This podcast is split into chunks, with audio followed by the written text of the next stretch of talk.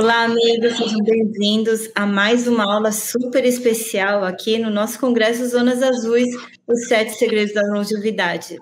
E como convidado de honra agora, nós estamos com Silvio Magalhães Barros. Ele é engenheiro, especialista em engenharia sanitária ambiental, é político, já trabalhou 25 anos no desenvolvimento de produtos e destinos turísticos no Brasil e também no exterior já foi prefeito do município de Maringá e hoje está atuando como consultor de sustentabilidade e gestão pública e também como mentor de prefeitos em diversos estados do Brasil. Seja bem-vindo, Silvio. Muito bom estar contigo hoje, tudo bem? Tudo ótimo, Dani. Um prazer a gente poder estar aqui com vocês num projeto tão especial, tão importante quanto esse, né? É, realmente a saúde é extremamente importante, tanto para a gestão pública quanto principalmente para as pessoas.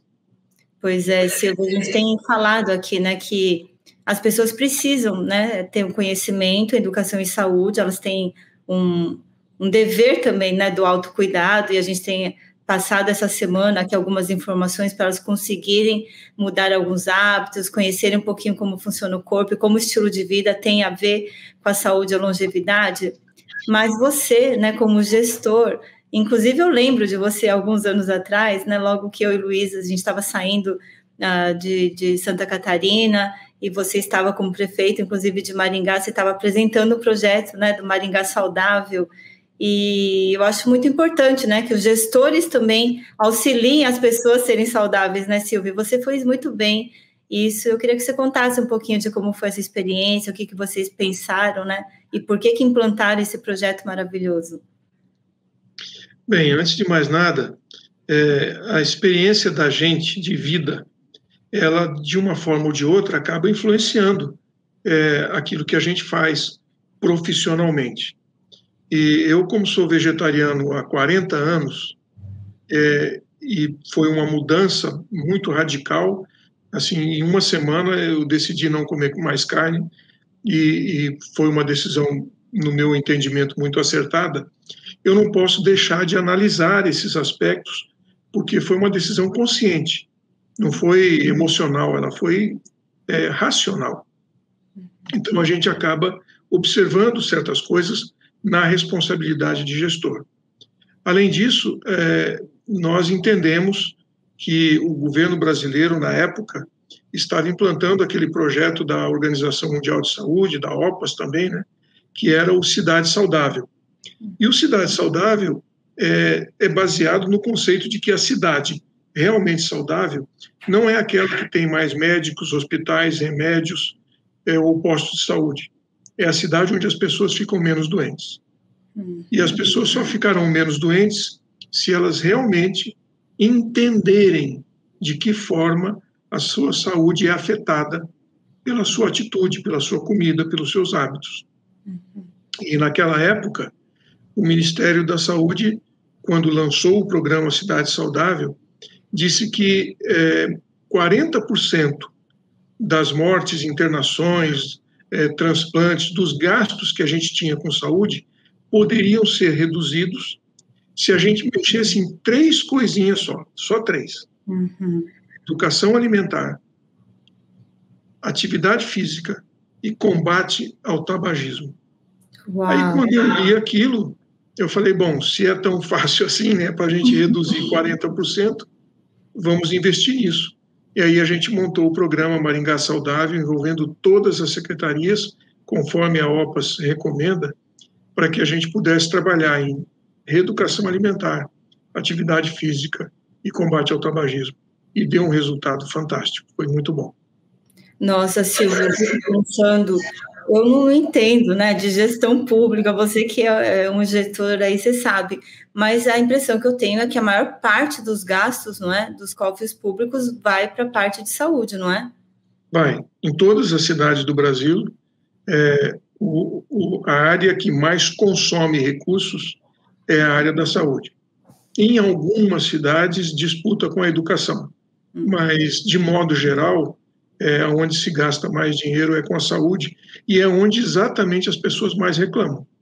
É onde tem o maior índice de insatisfação com o serviço público e é onde tem o maior investimento, ou seja, alguma coisa está errada.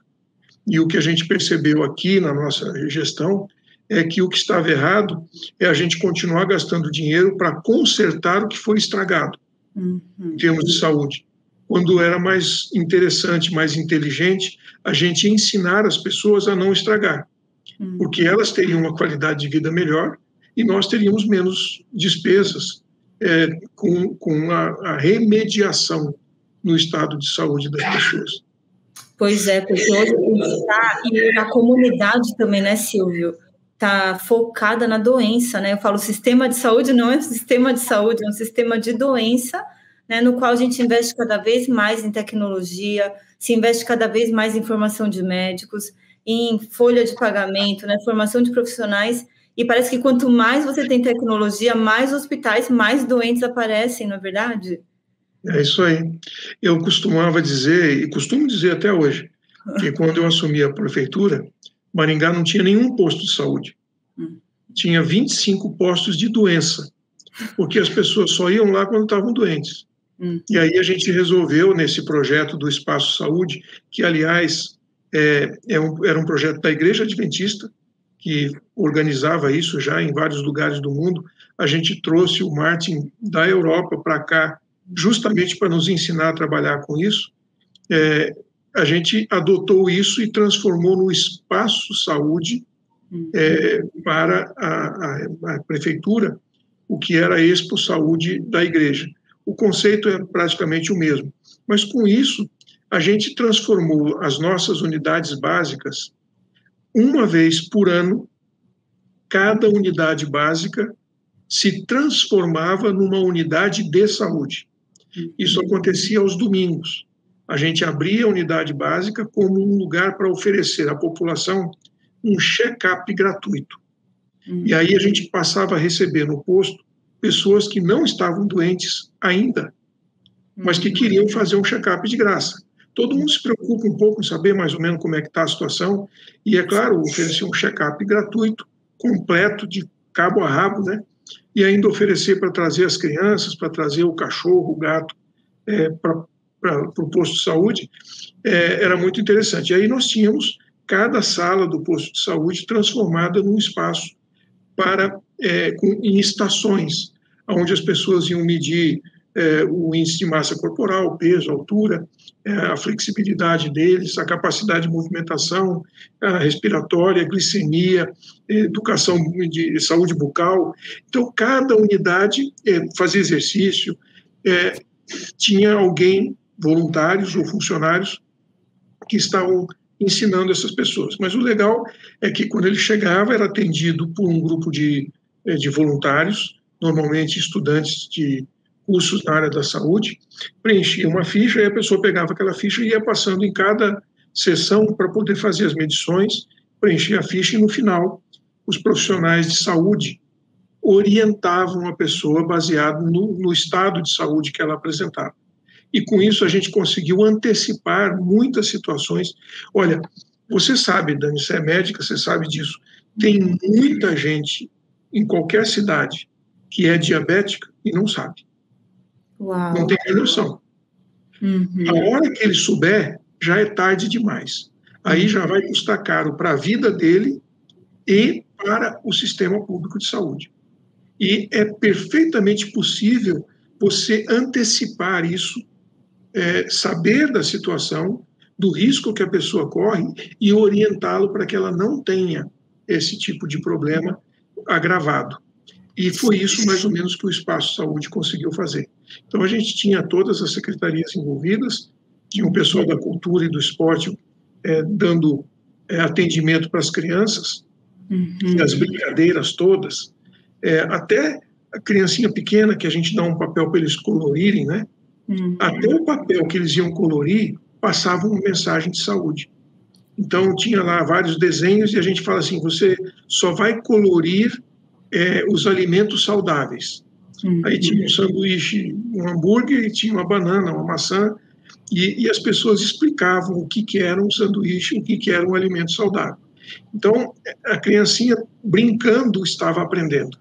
Uhum. E tudo isso foi organizado para que a gente pudesse transmitir orientações para que as pessoas pudessem saber como está o seu estado de saúde e aprender a cuidar da saúde.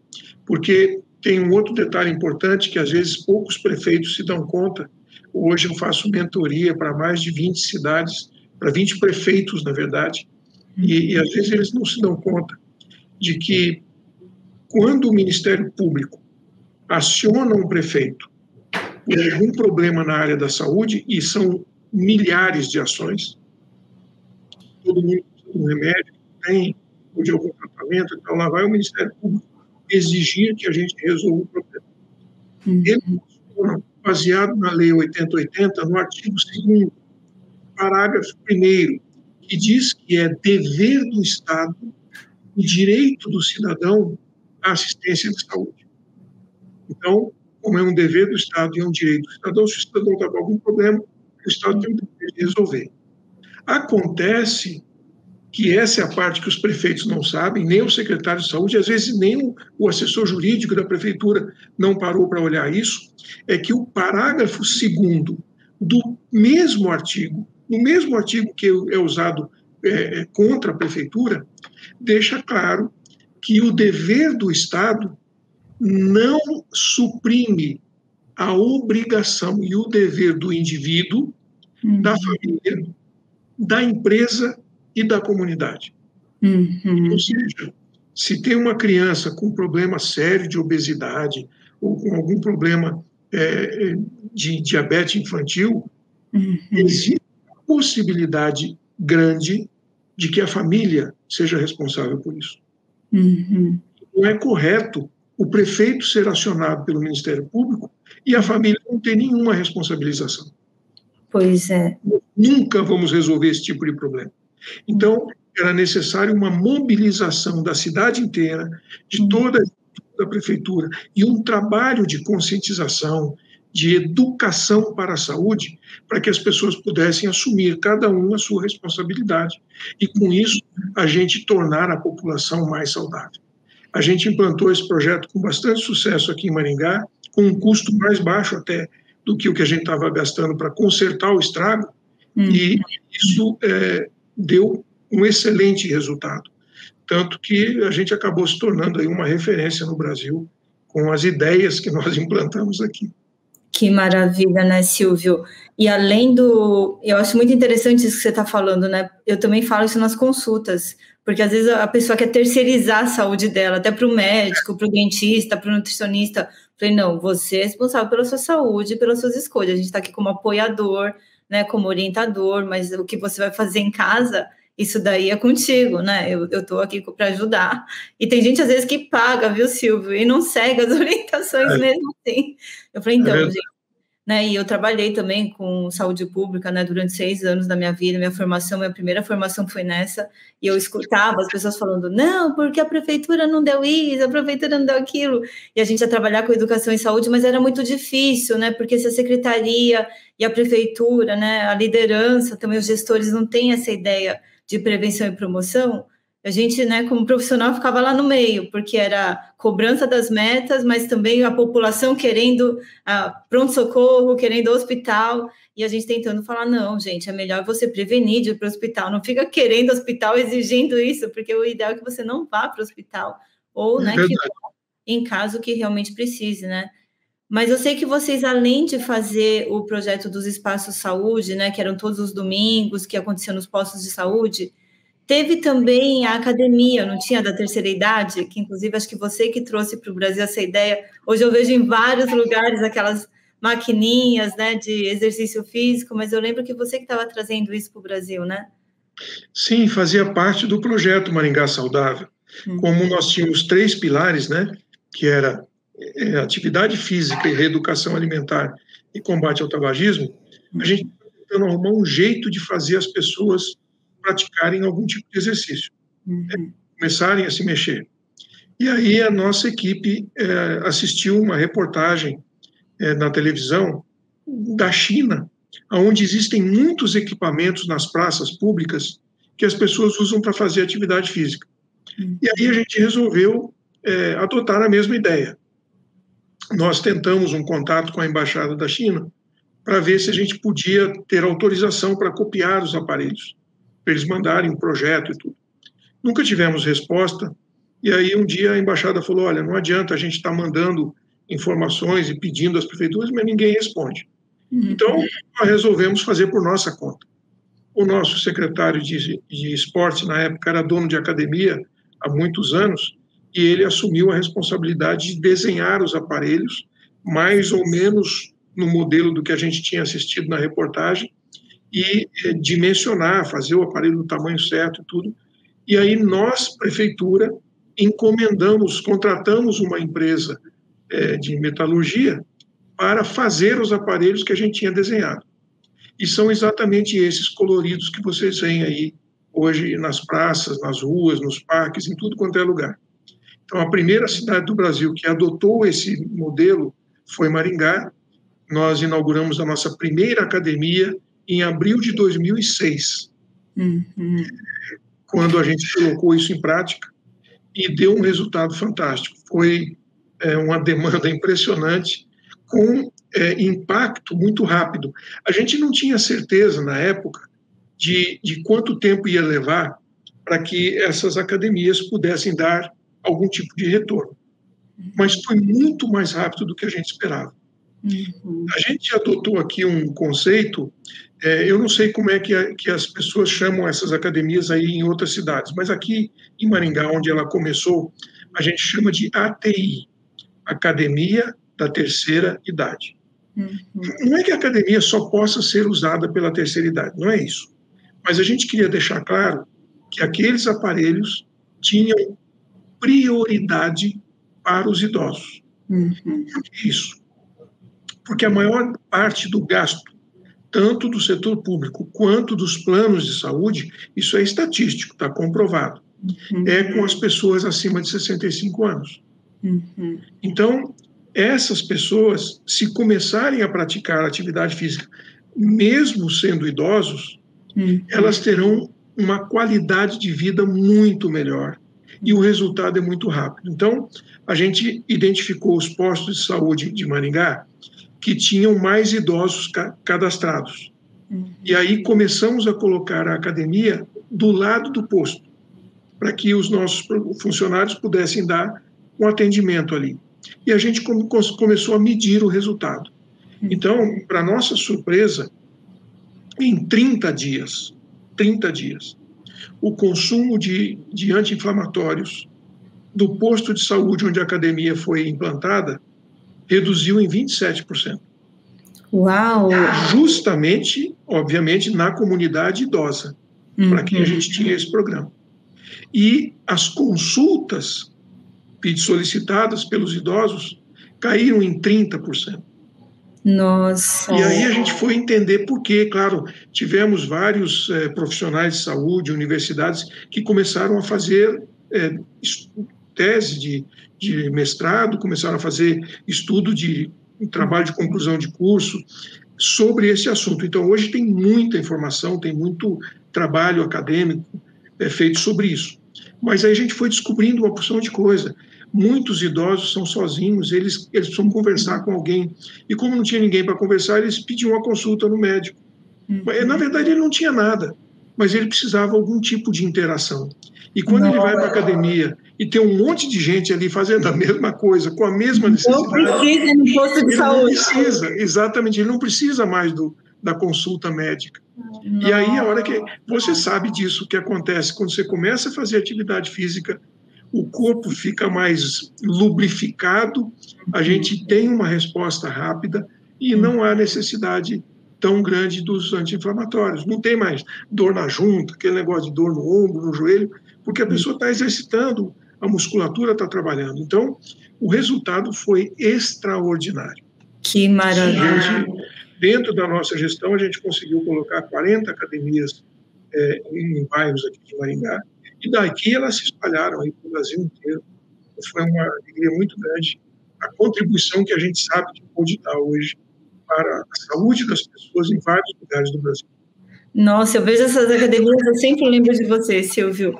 E vocês só colocaram a academia ou vocês também tiveram alguma, algum movimento, alguma movimentação das universidades ou, ou dos postos de saúde divulgando a importância do uso? Como é que vocês incentivaram? na, verdade, na verdade é, a gente tinha até planejado fazer isso, Sim. mas nem precisou, porque foi só instalar as academias e, e chovia gente lá para fazer atividade. Sim. Aí nós fizemos uma parceria com a universidade e colocamos estagiários de educação física uhum. em determinados horários, porque também não dá para ficar o dia inteiro lá e tem é, a hora que o sol está muito quente também não vai ninguém. Aí a gente tinha nos horários, no começo da manhã e no final da tarde, estagiários de educação física numa parceria com as universidades, para dar orientação de como as uhum. pessoas poderiam usar, que tipo de músculo ele poderia movimentar e exercitar com cada um dos aparelhos e diferentes maneiras de usar o mesmo aparelho. Então, isso ajudou bastante, fez é, com que as pessoas aprendessem a usar. E depois que ele aprende, aí também não precisa mais da orientação. Sim, agora que ele já sabe fazer, ele pode ir a qualquer hora, não precisa ir na hora que o estagiário está lá. E quando as pessoas que aprenderam vão, eles ensinam os outros. Então foi uma, uma cadeia, foi um, um efeito dominó assim muito positivo, deu muito certo e, e, a gente fica muito feliz de ver que Maringá contribuiu aí com, com a saúde do Brasil. Muito bom isso. E a interação desses vozes também, né, como você falou, a sociabilização, que inclusive a gente teve um pilar aqui, viu, Silvio, no Congresso, falando sobre as conexões sociais, a importância disso também para a longevidade e para a saúde, né, que ninguém merece ficar sozinho, né, isolado. É, e aí fica deprimido, né? É, com certeza. Silvia, além disso, também vocês tiveram uma, uma ação também nas escolas, não foi na cantina das escolas? Foi. É, um dos componentes do nosso programa de reeducação alimentar é, foi nas escolas. E aí o IBESP, que é o Instituto Brasileiro de Saúde Preventiva, que estava estabelecido aqui em Maringá, foi criticamente importante para nós, porque eles, eles montaram esse projeto para a gente e nos mostraram que educação alimentar a gente não deve começar pela mãe ensinando ela a fazer comida saudável porque não vai funcionar. E a gente não sabia disso, nós achávamos que, quando você fala em educação alimentar, você tem que ensinar primeiro quem faz a comida. Uhum. E, e, o IBESP nos mostrou que não, você tem que ensinar primeiro quem come. É, e, e, a proposta foi de, nas escolas e nas creches do, do ensino fundamental e ensino infantil, levar alimentação saudável para esses ambientes. Uhum. Então, a gente percebia, por exemplo, que a criança, às vezes, você dá uma maçã para uma criança, ela, primeiro, ela dá duas, três mordidas. Se ela não gostar, ela larga a maçã de lado e aí você tem que jogar fora. Você não vai dar uma maçã mordida para outra pessoa. É, às vezes é uma fruta que a criança nunca comeu, ela não quer experimentar, a fruta é muito grande. Às vezes é uma fruta que a criança gosta, mas ela não sabe descascar, é, você não pode dar um abacaxi para uma criança comer sem, sem preparar o abacaxi. Então, é, a gente resolveu, é, a, com a orientação do IBESP, oferecer as frutas cortadas. Então, era um quarto de maçã. Se a criança gostou, ela come mais, não tem problema. Mas ela pelo menos experimenta a maçã, a goiaba, a manga, a banana em pedaço, não é a banana inteira, os pedaços de abacaxi e daí por diante. Melancia, e, e, com isso, as crianças foram experimentando frutas que nunca tinham comido antes. E aí gostaram demais. Fruta é muito gostoso. Só que a criança tem que comer. E às vezes na família, na, em casa, eles não tinham o hábito de comer fruta. Uhum. Então a gente preparou isso e a mesa era uma mesa repleta de pedaços de fruta, tudo colorido. Chama atenção. E as crianças começaram a experimentar e começaram a gostar da fruta. Uhum. A outra coisa era, por exemplo, mudar um pouco a alimentação para um, uma alimentação mais integral. Então, uhum. substituir o pão branco pelo pão integral. Aí, como que você faz a criança deixar o pão branquinho para comer o marronzinho? Uhum. Então, o que a gente fez, o IBESP foi para dentro das nossas escolas e creches e ensinava as crianças a fazer o pão. Então, preparava o pão na frente das crianças. E na hora de, de sovar o pão, era um pedaço para cada um. Então a criança a criança estava participando do processo. E aí eles voltavam para a sala de aula e o pão ia para o forno.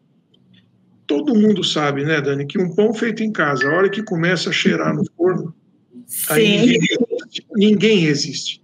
E as crianças então sentiam lá na sala o cheirinho do pão que elas tinham feito, ficando pronto. Uhum. E aí uhum. não, interessa que cor que o pão é, se fui eu que fiz e está com cheiro bom, a criança come. Então, depois que as crianças aprenderam a gostar do alimento natural, aí sim nós trouxemos as mães para dentro da escola para ensiná-las a fazer aquilo que a criança já gostava de comer, uhum. que ela já estava pedindo em casa. Então, a ordem dos fatores, neste caso, altera o resultado, muda.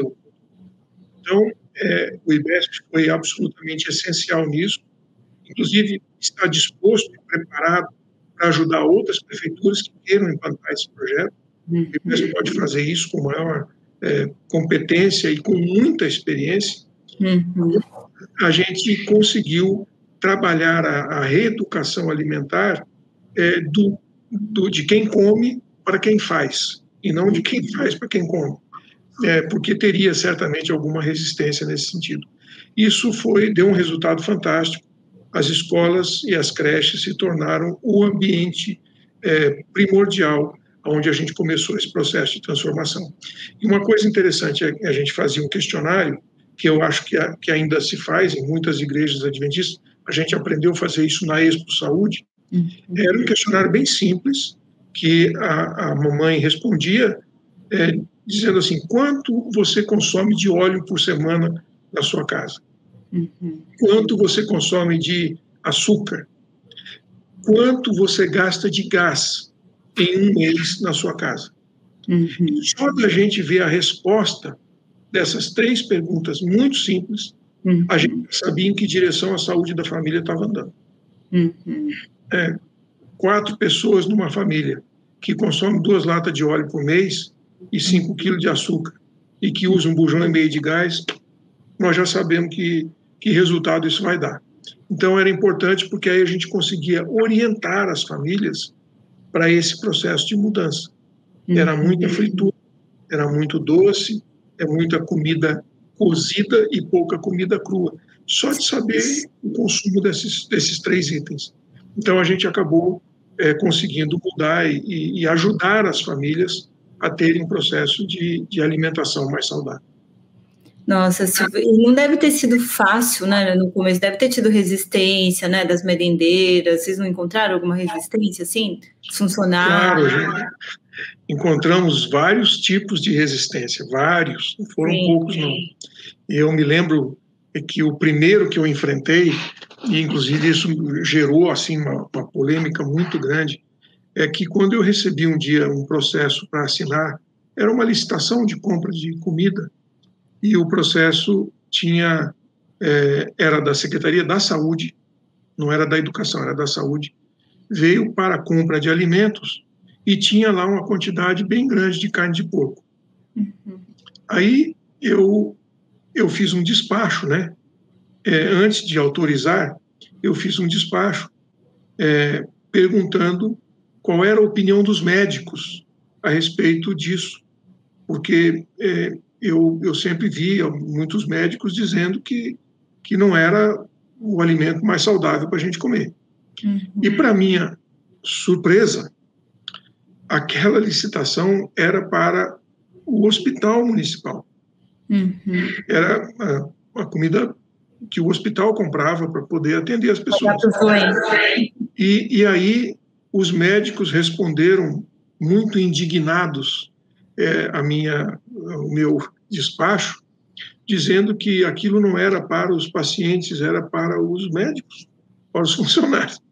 Uhum. Eu falei, gente, como é que você ensina uma coisa que você mesmo não pratica? Uhum. Né? Como é que você diz para o seu paciente que não deve, mas, uma, mas você faz? Uhum. Então, isso gerou uma confusão danada. Depois, os, os produtores de suíno vieram é, lá na prefeitura reclamar, dizendo que eu estava é, criticando ou, ou desestimulando o uso do produto deles. Deu muita confusão. Como deu confusão também na Secretaria de Assistência Social. É, na educação, como a gente que dá a comida, nós tivemos uma nutricionista muito boa, muito consciente, que entendeu rapidamente a lógica é, do, da alimentação saudável. É, daí nós tivemos um problema na assistência social, porque é, a gente que dá a cesta básica, tem milhares de pessoas que vão na prefeitura bus buscar a cesta básica. E aí eu comecei a questionar o que, que nós estávamos dando na cesta básica. Uhum. E aí a gente viu que nós mesmos estávamos usando dinheiro público para comprar óleo para a pessoa fazer fritura, para comprar uma quantidade absurda de açúcar, uhum. é, o arroz branco. Não, pera um pouquinho, se a pessoa precisa comer, ela não tem o que comer, e ela vai comer o que a prefeitura der, por que, que a gente não dá um alimento saudável? Uhum. A gente mesmo não faz um balanceamento da cesta básica. Por que a gente tem que ir lá e comprar aquela que já está pronta lá no mercado e a gente não prescreve a cesta básica? Isso não quer dizer que a pessoa não vá comer o que ela quiser, sim, ela né, fazer a fritura. Só que para ela fazer a fritura, ela tem que usar o dinheiro dela. Nós só vamos dar uma lata de óleo, não duas. A segunda ele que compre. Ou então vai mudando os hábitos. Então, é, todo este processo, que, que eu falei, a gente envolvia todas as secretarias, porque as pessoas tinham que dar orientação. Uhum. Quem estava responsável por entregar a cesta básica, de repente, ao entregar uma cesta básica diferente daquela que a pessoa tinha recebido anteriormente, tinha que explicar por quê. O impacto que isso teria na saúde dela. É, o cuidado que ela devia ter com fritura, com açúcar, com uma série de coisas para que é, as pessoas pudessem aprender a ter saúde. Então, o, o impacto é, na área da saúde foi de diversas áreas, não foi só é, da Secretaria de Saúde. A gente envolveu praticamente todas as secretarias da prefeitura uhum. nesse programa do Maringá Saudável, da Cidade Saudável, que felizmente deu muito bom resultado para nós. E teve um projeto muito interessante também que fizeram, que foi o das hortas comunitárias, não foi? Exatamente. Nós tínhamos, e aí também foi com a Secretaria de Assistência Social, porque nós tínhamos muitas famílias em situação de risco, famílias que não tinham renda, que não tinham é, nem o, o que comer, e a gente queria que eles comessem uma alimentação natural, só que nós não podíamos dar alimentação natural na cesta básica uhum. um alimento perecível, não, não tem como colocar isso na cesta básica. Então, a gente começou a pensar como que nós daríamos para eles um alimento mais saudável. Tinha muito terreno da prefeitura, que a prefeitura recebe nos novos loteamentos, tudo para fazer escola, para fazer equipamentos públicos, mas que até o equipamento público ficar pronto ou ele ser necessário naquela região, o terreno fica baldio. Então, é, mais uma vez, com a ajuda do IBESP, a gente conseguiu transformar terrenos baldios pertencentes à prefeitura primeiro, depois a gente expandiu, mas no começo eram da prefeitura, em hortas comunitárias. A, Secretaria de Assistência Social identificava no entorno daquele terreno quais as famílias que estavam em situação de risco, e aí toda a nossa equipe da área de agricultura é, da prefeitura é, conseguia dar as orientações, preparar o terreno para colocar os canteiros, a gente tinha apoio para conseguir trazer a água e, com isso, nós ensinávamos as famílias a cultivar. Então, dependendo do tamanho da família, dependendo do tamanho do risco social dela, da necessidade que ela tinha, ela recebia um número maior ou menor de canteiros. E aí, esses canteiros, ela aprendia a plantar. A gente fornecia as mudas e eles aprendiam a plantar com orientação dos alunos de agronomia da universidade. Um projeto bem, bem é, envolvente, realmente. E essas pessoas passaram a plantar e poder vender a, o produto deles para a vizinhança, que estava comendo um alimento saudável, sem agrotóxico. Eles tinham o que comer de uma forma mais adequada, porque aí é o, é o alimento fresco que complementava a cesta básica, eles vendiam o excedente e nessa história a gente melhorou a saúde da, das pessoas em condição de risco e a, e a condição financeira delas, porque nós chegamos a ter aqui 600 famílias atendidas no programa de hortas comunitárias que tiravam pelo menos um salário mínimo por mês com a venda do excedente. Uma renda que eles não tinham. Eles não tinham de onde tirar esse dinheiro.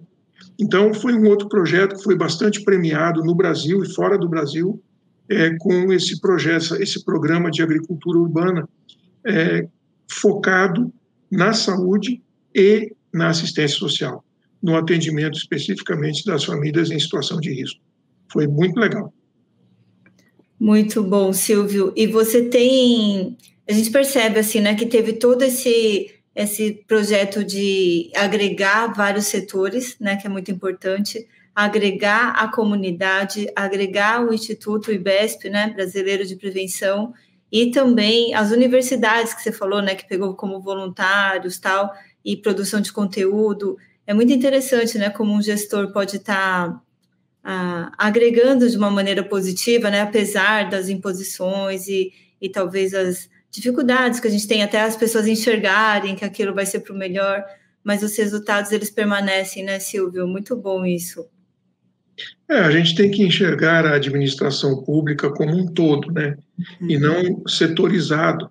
Uhum. Porque, às vezes, o problema da assistência social é, é que as pessoas que vão é, em busca da assistência social no setor público, uhum. elas têm, têm razões para estar lá. E não é a mesma razão. Tem alguém que está lá, às vezes, porque tem alguém doente na família e, e, a pessoa não pode trabalhar porque tem que tomar conta, e aí perdeu renda familiar, ficou em situação é, difícil.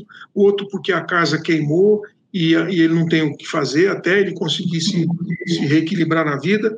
É, outro porque realmente tem um problema é, é de, de não conseguir emprego, porque não sabe, não está capacitado. Então, mas todo mundo vai bater lá na Secretaria de Saúde, de Assistência Social. E aí eles ficam tentando atender a necessidade da pessoa. O que a gente precisa é entender primeiro por que, que a pessoa foi lá. Porque às vezes o problema do atendimento na Secretaria de Assistência Social não está na assistência social. Se o problema que levou a pessoa lá é desemprego, está na Secretaria de Desenvolvimento Econômico. É lá que tem que resolver o problema. Se o problema é um, é um caso de saúde, então está na Secretaria de Saúde a situação. É, se o problema foi a casa queimou, então está na Secretaria de Habitação. Se o pessoal da assistência social não entender que eles precisam ir até a raiz do problema, eles vão ficar enxugando gelo a vida toda. E nós não vamos resolver o problema das pessoas. Então, é, nós temos que interpretar é, a, a gestão pública de maneira sistêmica. E é por isso que o programa Cidade Saudável da OPAS, da Organização Mundial da Saúde também, ele diz que todas as secretarias do município precisam estar envolvidas, porque cidade saudável só vai acontecer se todo mundo participar do processo. Muito bom, Silvio. Eu queria agradecer a sua participação, a sua contribuição né, para a sociedade e para os telespectadores que estão aqui também porque cidade saudável é uma realidade, tanto é que você viu isso na prática, e é muito importante que a gente tenha administradores, gestores, não é, de políticas públicas para que a gente possa também ser saudável, né? Cada um com a sua responsabilidade, né, os gestores, mas a gente também aí cuidando da sua própria saúde, porque esse é o nosso primeiro dever, não é? Que é cuidar da gente mesmo, né, Silvio? Então, muito obrigado pela sua participação, queria agradecer muito. E onde é que as pessoas podem te encontrar se quiserem te achar? Você tem um Instagram, algum um canal oficial? Tem, tem um Instagram, é, Silvio Barros Oficial, e tem também é, o silviobarros.com.br. É, e além disso, a gente tem um outro programa que, aí mais para curiosidade, não é tanto na área da saúde, que é o cidadesdofuturo.net é, é um site que fala sobre como é que vai ser o futuro das cidades e como que o gestor público tem que olhar para isso. Mas eu é que agradeço o privilégio de poder estar participando desse projeto tão bacana. Agradeço aqui é, mais uma vez o meu reconhecimento ao trabalho do IBESP e vocês podem procurar no IBESP. É, eu, acho que é ibesp.org.br, o, o endereço deles, IBSP. E aí vocês vão ter é, o apoio de quem, na prática, ajudou a gente a transformar a cidade e fazer de Maringá uma cidade saudável.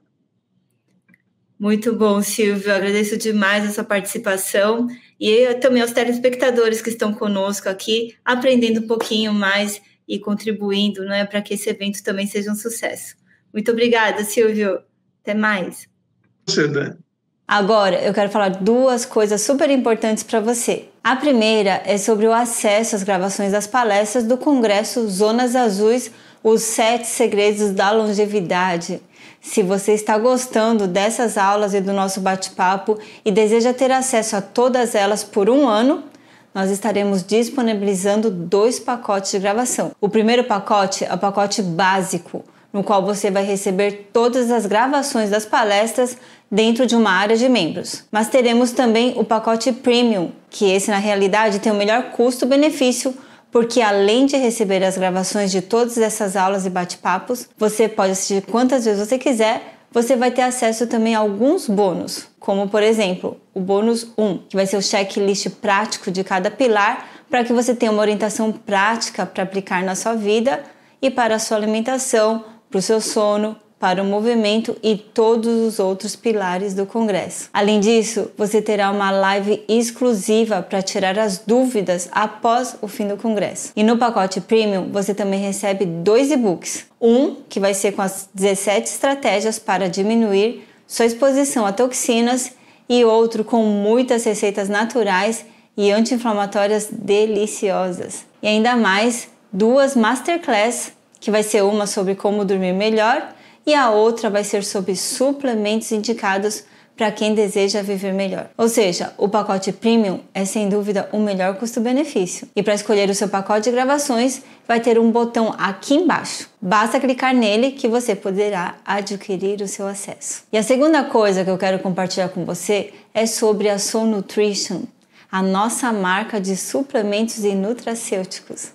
O nosso diferencial é que os nossos suplementos foram desenvolvidos por médicos, no caso por mim e pelo Dr. Luiz. Além disso, os produtos são 100% naturais, eles não têm adição de açúcares, não têm corantes e não têm aditivos químicos. E também usamos apenas cápsulas vegetais incolores, sem gelatina ou corantes, para que os vegetarianos e os veganos também possam consumir sem problema nenhum. E para conhecer mais sobre a Soul Nutrition e os nossos suplementos, eu convido você a clicar aqui no botão que estará abaixo desse vídeo e conhecer a nossa linha de produtos. Eu quero dar uma atenção especial para o nosso kit anti-inflamatório. Nesse kit tem uma combinação de suplementos nutracêuticos e chás também, todos com propriedades anti-inflamatórias e também auxiliam no funcionamento da sua imunidade. E esses suplementos também têm quantidade que vai valer para 30 dias nesse kit. E ao comprar, você recebe um suplemento em gotas também de vitamina D3 com K2, que é uma combinação perfeita de vitaminas que vão auxiliar no metabolismo do cálcio, fortalecer os ossos e auxiliar no funcionamento da sua imunidade. Um suplemento de cúrcuma e piperina que combina o efeito anti-inflamatório da curcumina com a piperina para melhorar a sua absorção e um suplemento também chamado Mais Imune, que contém zinco, selênio, vitamina C, geleia real e beta-glucanas de leveduras para fortalecer o seu sistema imunológico, além de dois chás. A infusão de alívio, que é uma seleção de plantas medicinais com propriedades anti-inflamatórias, para ajudar você então a desinflamar e reduzir dores que você pode sentir no seu corpo. E a outra infusão é a infusão de pureza, que é um blend de chás que favorecem a eliminação de toxinas.